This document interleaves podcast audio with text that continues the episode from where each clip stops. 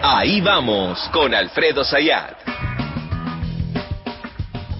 Bueno, hay un aspecto que me parece importante porque aparecen informaciones vinculadas por el tema financiero. Voy a ir a la noticia, pero después eh, tratar de comprenderlo y ampliarlo para que no quede simplemente, dice, bueno, esto simplemente sirve para la City. Ayer el Ministerio de Economía informó que colocó deuda por 770 mil millones de pesos, renovó los vencimientos y pudo eh, tener un saldo positivo en el sentido del financiamiento neto, o sea, tuvo 360 mil millones de pesos que le va a eh, servir para eh, financiar precisamente el gasto público. Eh, y no, no eh, necesitar de asistencia del Banco Central o de la emisión monetaria. Todo esto puede sonar así y, suena como esa lógica de análisis financiero que te puedan hacer los gurúes eh, de la Citi o, el sistema financiero. Bueno, a mí me parece importante tratar de transmitir que los estados, no todos los estados, todos los gobiernos, digamos, tienen formas de cómo financiar el gasto público. Porque vos agarras y decís, bueno, el Estado tiene eh, que hacer frente al gasto, ¿no? A gasto, gasto de salario, gastos vinculados con la infraestructura, eh, gastos incluso que tienen que ver con pago de deuda. Entonces la pregunta es, bueno, ¿cómo se financian? ¿Cómo se financian todos los estados, todos los gobiernos? Una es la de la emisión monetaria cuando es una moneda que es aceptada por la sociedad, eh, se, emite moneda, que es lo que pasa, por ejemplo, en Estados Unidos y en Europa, con la emisión del euro. Fíjate que esos países tienen profunda, profundos desequilibrios de las cuentas públicas, o sea, tienen más egresos, más salidas, más gastos que ingresos, ingresos vía eh, cobro, cobro de impuestos. Entonces emiten emiten, para tratar de eh, equilibrar esas cuentas.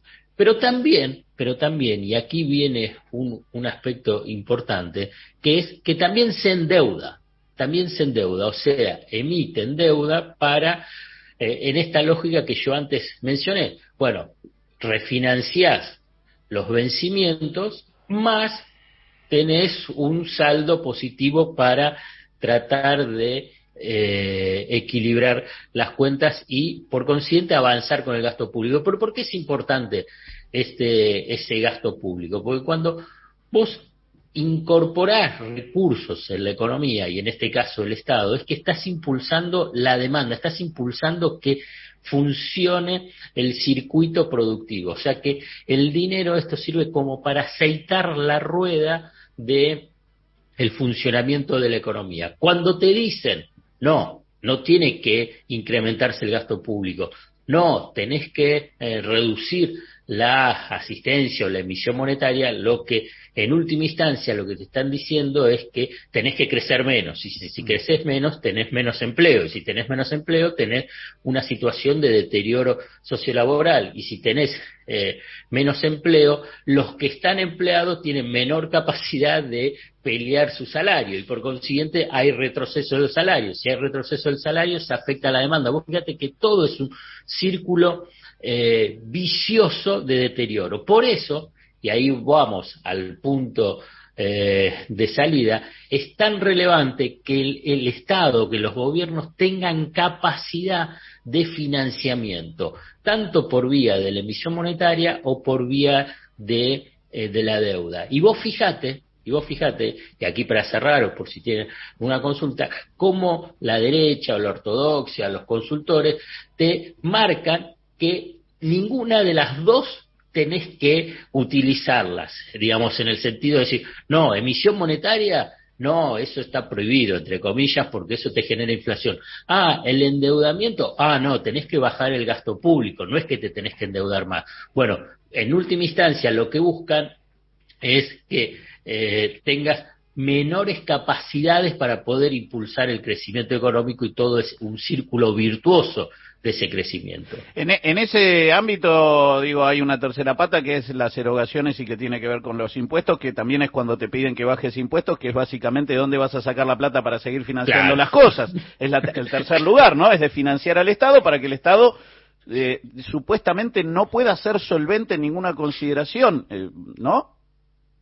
Claro, ese sería ese es el paso siguiente. Es decir, bueno, bajar los impuestos. Es decir, bueno, no emito, no, no, no puedo endeudarme y bajar los impuestos. Entonces, ¿qué haces con el Estado? Y bueno, lo tenés que, entre comillas, tenés que cerrar, tenés que achicar, tenés que sacarlo al Estado como un actor importante eh, de la economía. Pero lo que hay que tener en cuenta es que para cobrar impuestos, lo que tiene que haber previamente es recursos a través de lo que es la emisión monetaria, digamos, y la expansión, porque si no, ¿de dónde van a, sacar los recursos el, Estado? Carlos. Eh, Alfredo, en la reciente este, conferencia de prensa de la vocero eh, Gabriela Cerruti se mencionó que hoy se iba a conocer el índice de, de la inflación. ¿Tenés alguna información sobre eso?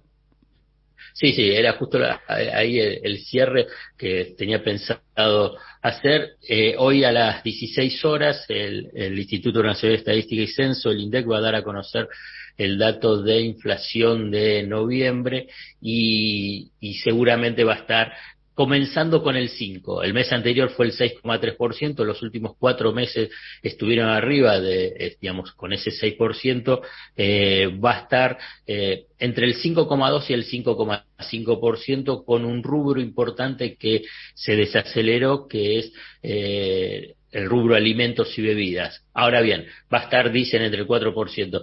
¿Son niveles altos? Sí pero no son tan altos como los meses anteriores o el riesgo de la espiralización que advertían los economistas de la City.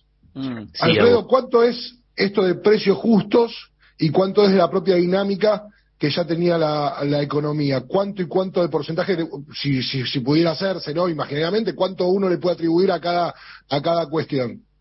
No, yo creo que tiene que ver más cómo eh, intervino el, ministro de Economía, el equipo económico, sobre la construcción de expectativas.